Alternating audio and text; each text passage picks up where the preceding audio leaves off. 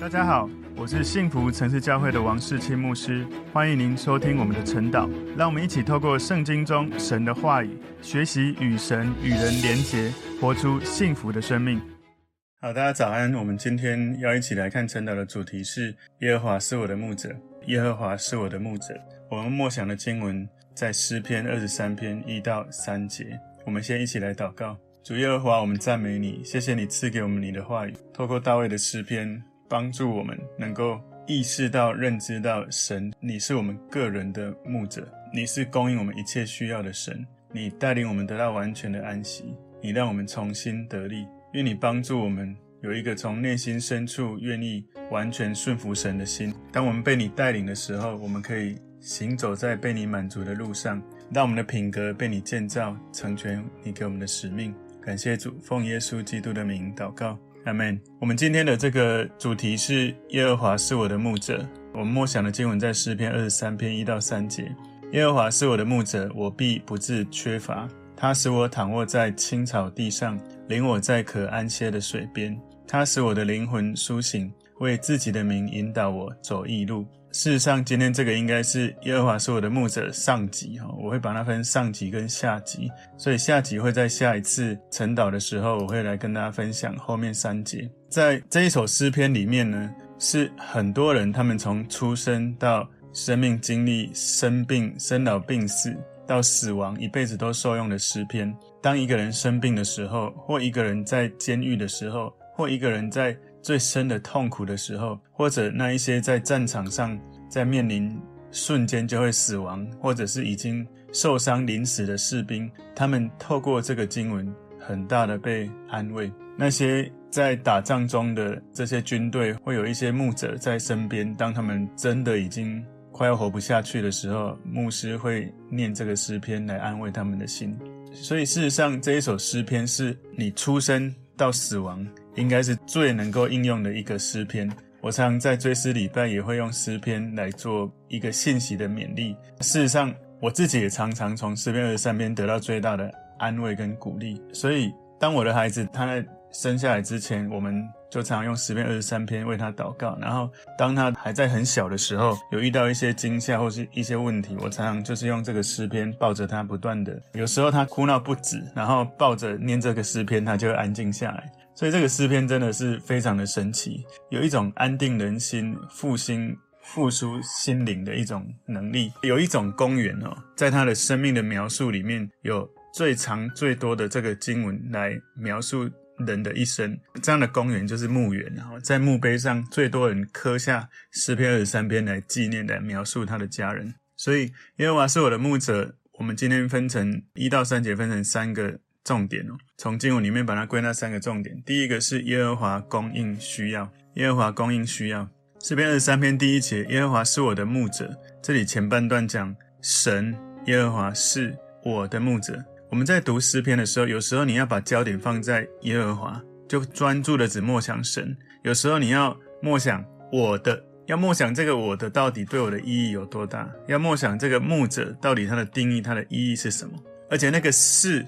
带着一种确信，带着一种不怀疑，带着一种深深的认知的一种感受。所以大卫在默想以色列的神，当他在默想他跟神的关系的时候，跟耶和华的关系的时候，他用牧羊人跟羊的类比。上帝对大卫来说就像是牧羊人，上帝对大卫就好像是一个牧羊人，所以大卫对神来说就好像他是自己是一只羊。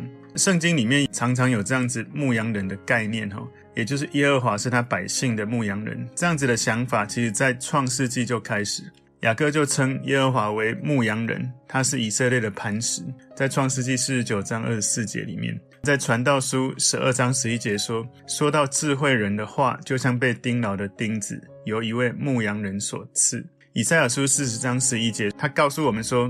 耶和华会像牧羊人一样来牧养他的羊群。在约翰福音的第十章十一节、十四节，耶稣很清楚地去分享他自己是一个好牧人，为羊舍命。他说：“我认识我的羊，我的羊也认识他。”希伯来书十三章二十节里面称耶稣是伟大的牧羊人。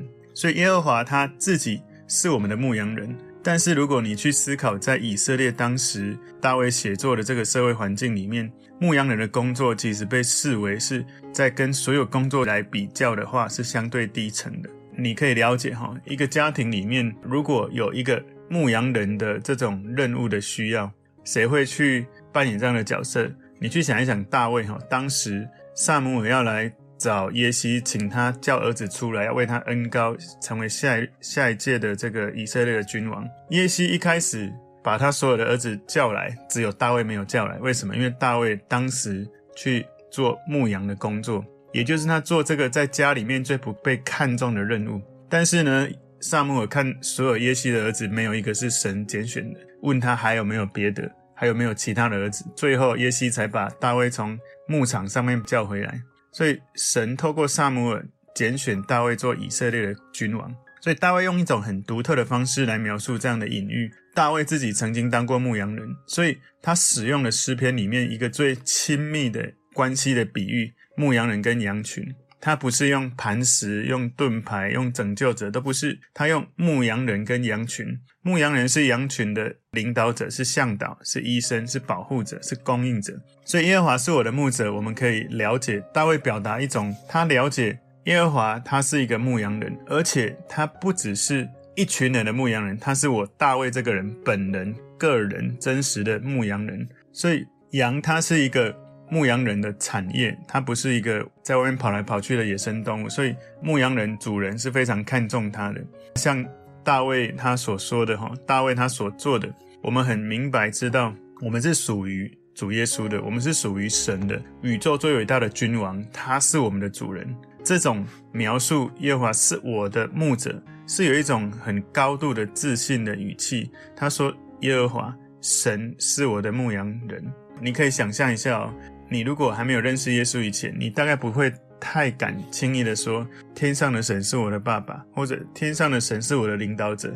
我们不太敢，好像把自己跟神的关系描述得这么亲密或者这么密切，因为我们的传统对神的概念是，他是高不可攀，他是非常令人畏惧的。我们不要太轻蔑他，我们不敢跟他有太亲近的感觉。所以在我们传统信仰里面，我常常问，在我们华人里面，你的神，你。可不可以跟他说我爱你？你可不可以默想你的神？你跟他拥抱，你跟他感觉到你深爱着他，他爱着你。如果你拜的神突然半夜跟你说“孩子，我爱你”，哇，你会害怕还是你会觉得非常的亲密？我们传统的信仰，我们都知道，我们曾经去拜拜，我们去曾经有过各种的我们以前所拜的神。如果这样的神出现在我的房间，跟我说我爱你，那我的心里会真的觉得很悲哀，还是觉得好恐怖？怎么会有？这种事情发生哈，但是呢，神他是我们的牧者。大卫他并不是说，如果耶和华是我的牧者，他也没有说，但是耶和华是我的牧者，没有，他甚至没有说我希望耶和华是我的牧者，没有，他是很直白的、很直接的、很有自信的说，耶和华是我的牧者。就像我刚刚一开始说的，你在念这个诗篇的时候，你常常要默想那个词句里面。一字一句的意思，其实，在念所有的圣经的经文，要常常用这种心态啊。所以在耶和华是我的牧者这一句话最棒的，除了耶和华是最棒的以外，那个我的会让你觉得很独特的一种描述。大卫并没有说耶和华是所有人的牧者，没有，他不是这样讲。大卫不是说耶和华带领群众，好像是他的羊群，他不是这样讲，他是说耶和华是我的牧者，我的。不管别人有没有把耶和华当成他们的牧者，对我来说，神是我的牧者，是我的牧羊人。他关心我，他看顾我，他保护我。所以你默想一下，上帝他是牧羊人的角色。那这样子的想法是，他是上帝是一个照顾我、关心我的这一个带领者。所以大卫在想到上帝的时候，上帝在关心他的百姓，就好像牧羊人在关心他的羊。光是这样子想，他就有一种被淹没的一种被安慰。一种被淹没的安全感就充满了他的心里，所以大卫他感觉他需要一个牧羊人，他感受到他需要来寻求神，所以诗篇二十三篇它的核心不是在说他靠自己如何得到满足，而是他敏锐到他需要来寻求神。当那一些有够敏锐。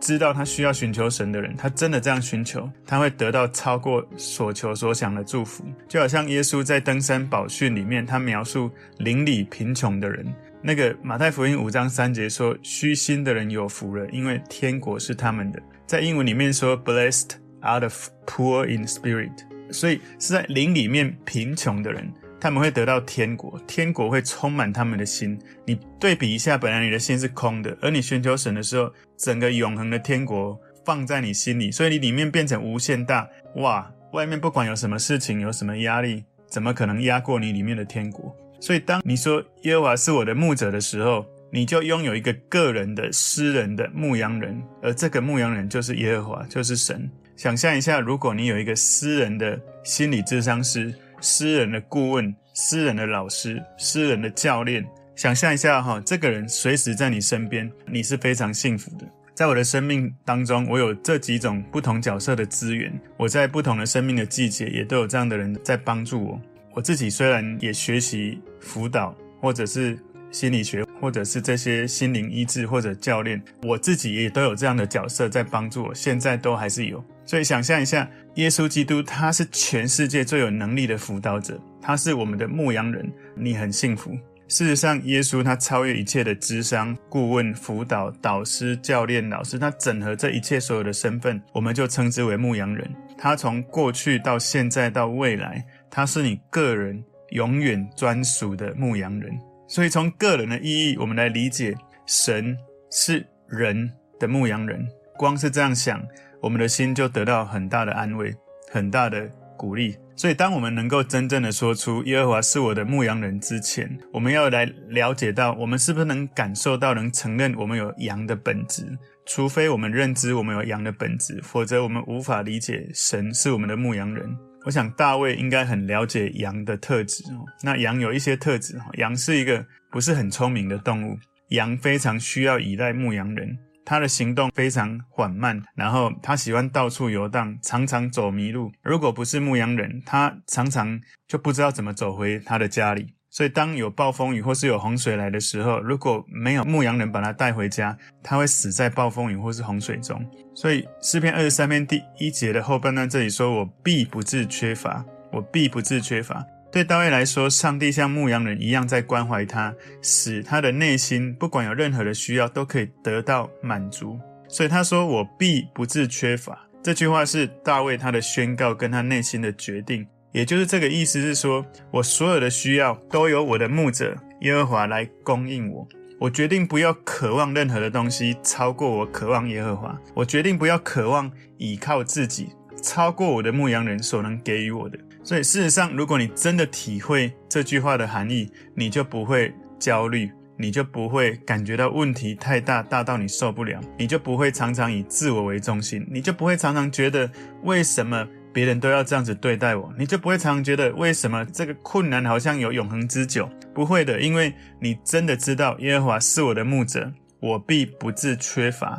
那个含义是你会走迷，你会愚蠢，你会做错，但是如果你有一个总是带领你走对路的、供应你的一个牧者，当你知道这样子的事情的时候，请注意，这是一种主权的宣告。我宣告主掌权，我宣告主在我生命中是那一位掌权的主，我就不害怕，我就不缺乏，我就不会在困难当中被一直陷在那个漩涡里出不来。所以你真的体会到耶和华是我的牧者，我必不是缺乏的时候，你的压力值不管是多少，你瞬间可能会降到零，因为神掌权。不管是你的你的身体的议题、关系的议题、财务的议题、职涯的问题、各种的问题，耶和华是我的牧者，我必不致缺乏。我真的觉得我们常常需要花时间不断的默想。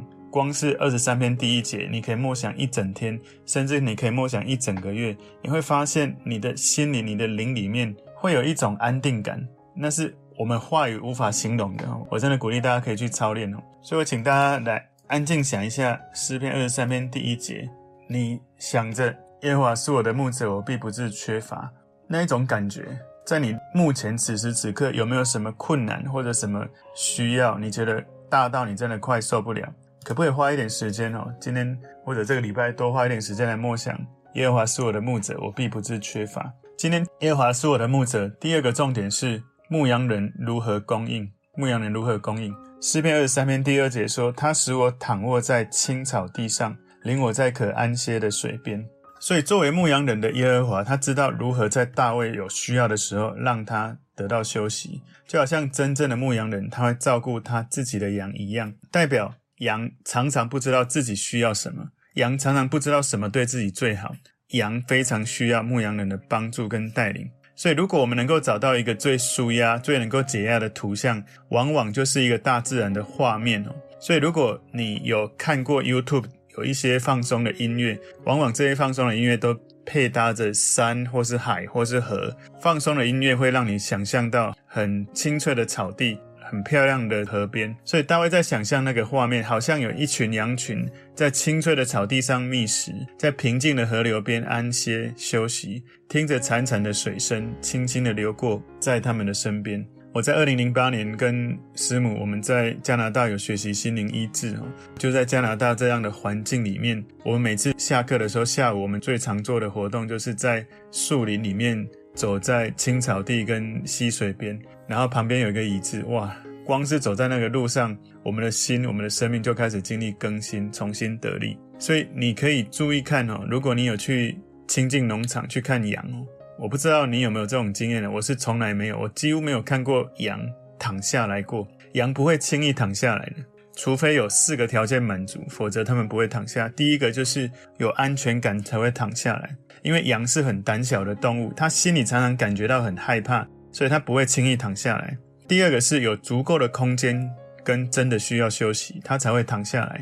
羊是群居的动物，所以它们常常一群羊挤在一起，它们躺下来会很不方便，很容易常常碰撞或摩擦。那第三个是没有干扰。什么叫没有干扰？就是这些羊哦，它身边常常可能会有苍蝇啊，或者寄生虫。搅扰它们的时候，它们不舒服就不会轻易躺下。那第四个，它们需要吃饱喝足才会躺下。它们如果肚子饿就不会躺下，因为它需要一直站着才有办法吃草。所以，当身为羊群的这个牧羊人带领羊群解决了恐惧的问题，不再有害怕、没有安全感这种议题，解决了摩擦碰撞，带领他们到一个大的空间的青草地上的时候。然后帮助他们赶走那些苍蝇的干扰，然后带领他们供应他们有青草地的食物的需要的供应，这些羊就可以安息。我们要帮助我们在陪伴在牧羊的人，帮助他们带领他们来到牧羊人的面前，让他们倚靠神得到安全感，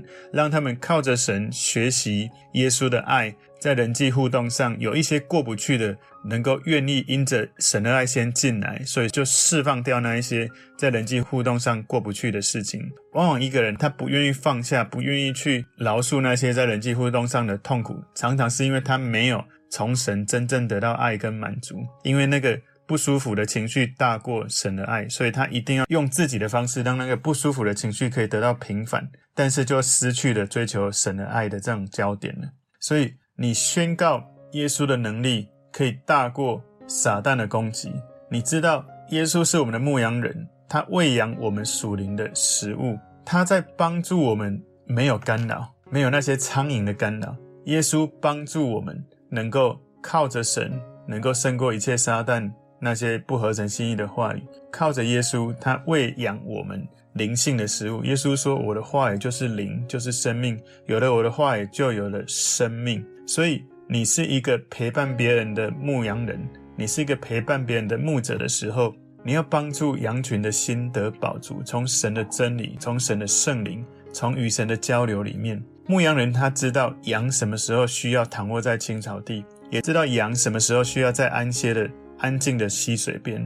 那是一种充满舒适。”被关怀、得到充分休息的一个图像。耶和华是我的牧者。第三个重点：牧羊人带领的地方和原因。牧羊人带领的地方和原因。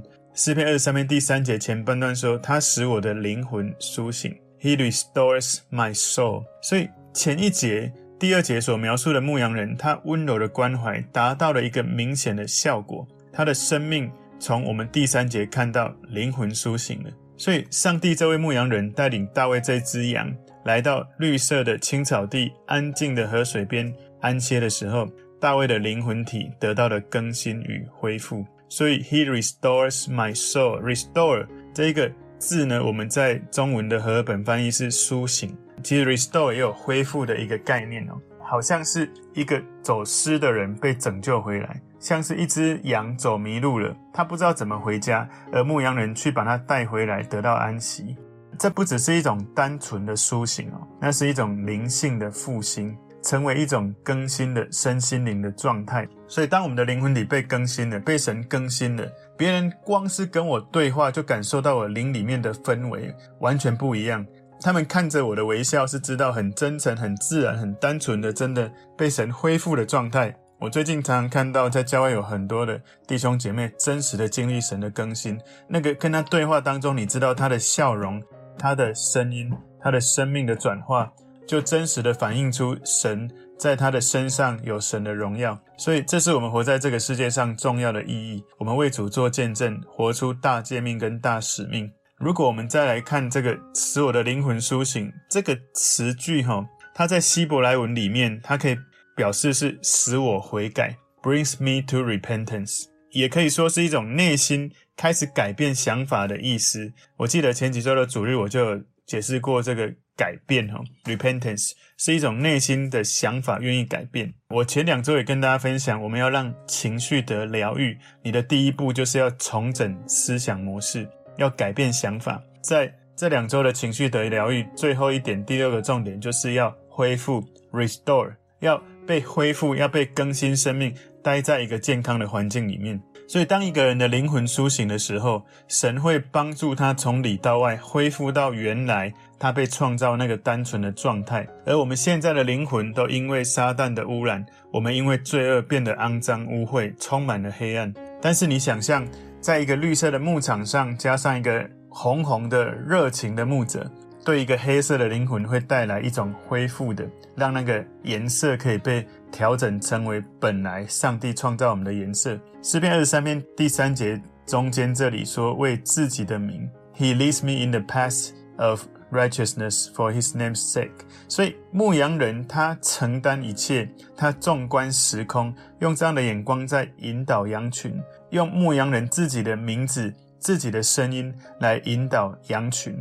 这让我想到约翰福音第十章哦，第十章里面耶稣在第十节后半段说：“我来了是要叫羊得生命，并且得的更丰盛。”第十一节说：“我是好牧人，好牧人为羊舍命。”十四节说：“我是好牧人，我认识我的羊，我的羊也认识我。”十五节说：“正如父认识我，我也认识父一样，并且我为羊舍命。”约翰福音十章二十七节说：“我的羊听我的声音，我也认识他们，他们也跟着我。”所以你知道，为自己的名引导我走义路。你对照大卫跟耶稣的描述，你有没有发现？这个诗篇完全呼应了耶稣他对我们所说的身份的比喻。大卫的诗篇常常是超越时空的，在告诉我们神是如何爱我们，如何供应我们，如何带领我们，如何引导我们。但是我们愿不愿意被他带领？我们愿不愿意完全的顺服他，被他带领？神总是引导人走在神看为公义、能够荣耀神的名的路上。那个以自己的名。为自己的名，神的名是什么呢？圣父、圣子、圣灵的名，神圣的位格，三位一体的神。我们能不能因着认识他，活出一个荣耀他的生命，让人看到我们，好像看到他在我们身上做了奇妙的工作，这样子的生命。诗篇二十三篇第三节最后一段说：“引导我走义路。”牧羊人他是羊群的领导者，是向导。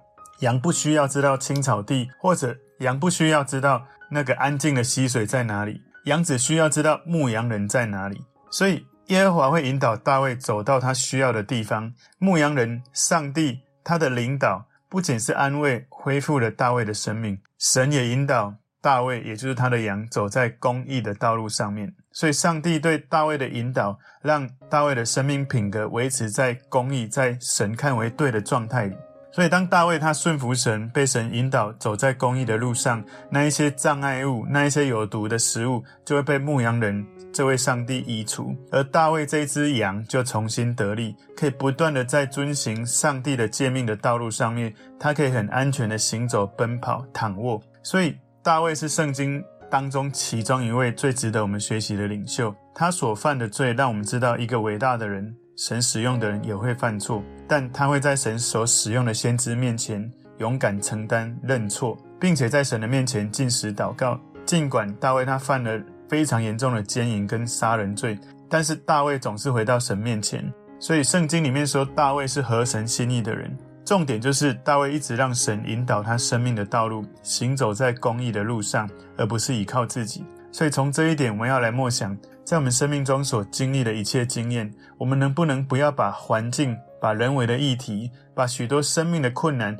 把许多我们没办法掌控的人事物，不要被这些事情辖制的我们，不要被这些困难看得太大，以至于被这些痛苦跟困难在塑造我们焦虑的品格，我们焦虑的性格，我们那种情绪化的状态，到底是困难痛苦在引导我们的道路，还是神？如果是神的话，在这些不容易的生命历程里面，我们可以学习来对准我们的眼光，在我们的大牧者耶稣基督身上。他是我们的老师，是我们的辅导，是我们的顾问，是我们的智商师，是我们的教练，是我们生命最大的帮助。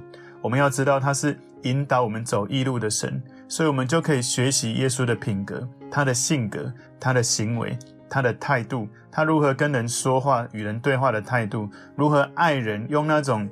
你光是听到他声音就被融化的这种生命，他如何去饶恕人，如何让人的心得安息，他如何勇敢的上十字架，完成天父给他的呼召。耶和华是我的牧者。我们今天有三个重点：第一个，耶和华供应需要；第二个重点是牧羊人如何供应；第三个重点是牧羊人带领的地方和原因。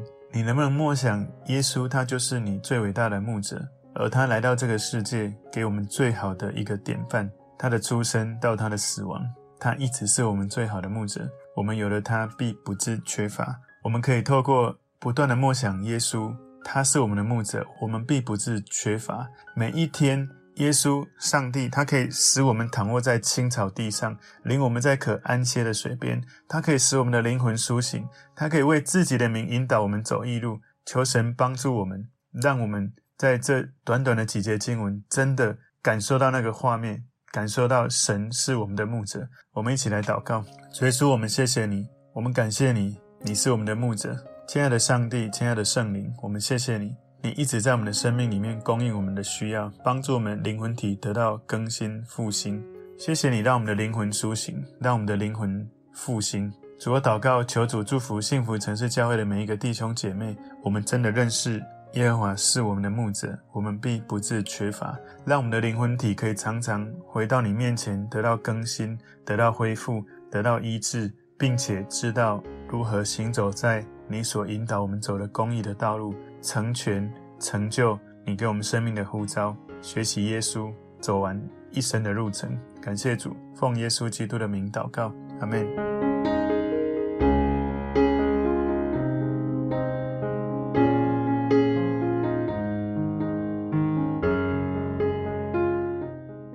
如果这个信息对您有帮助，请您在影片下方按赞、留言，并分享给您的朋友，分享在您的 IG、Facebook、Line 或者其他的社群媒体上面，来祝福您的朋友。当然，也别忘了订阅我们的频道和开启小铃铛，这样您就可以收到我们最新的影片通知哦。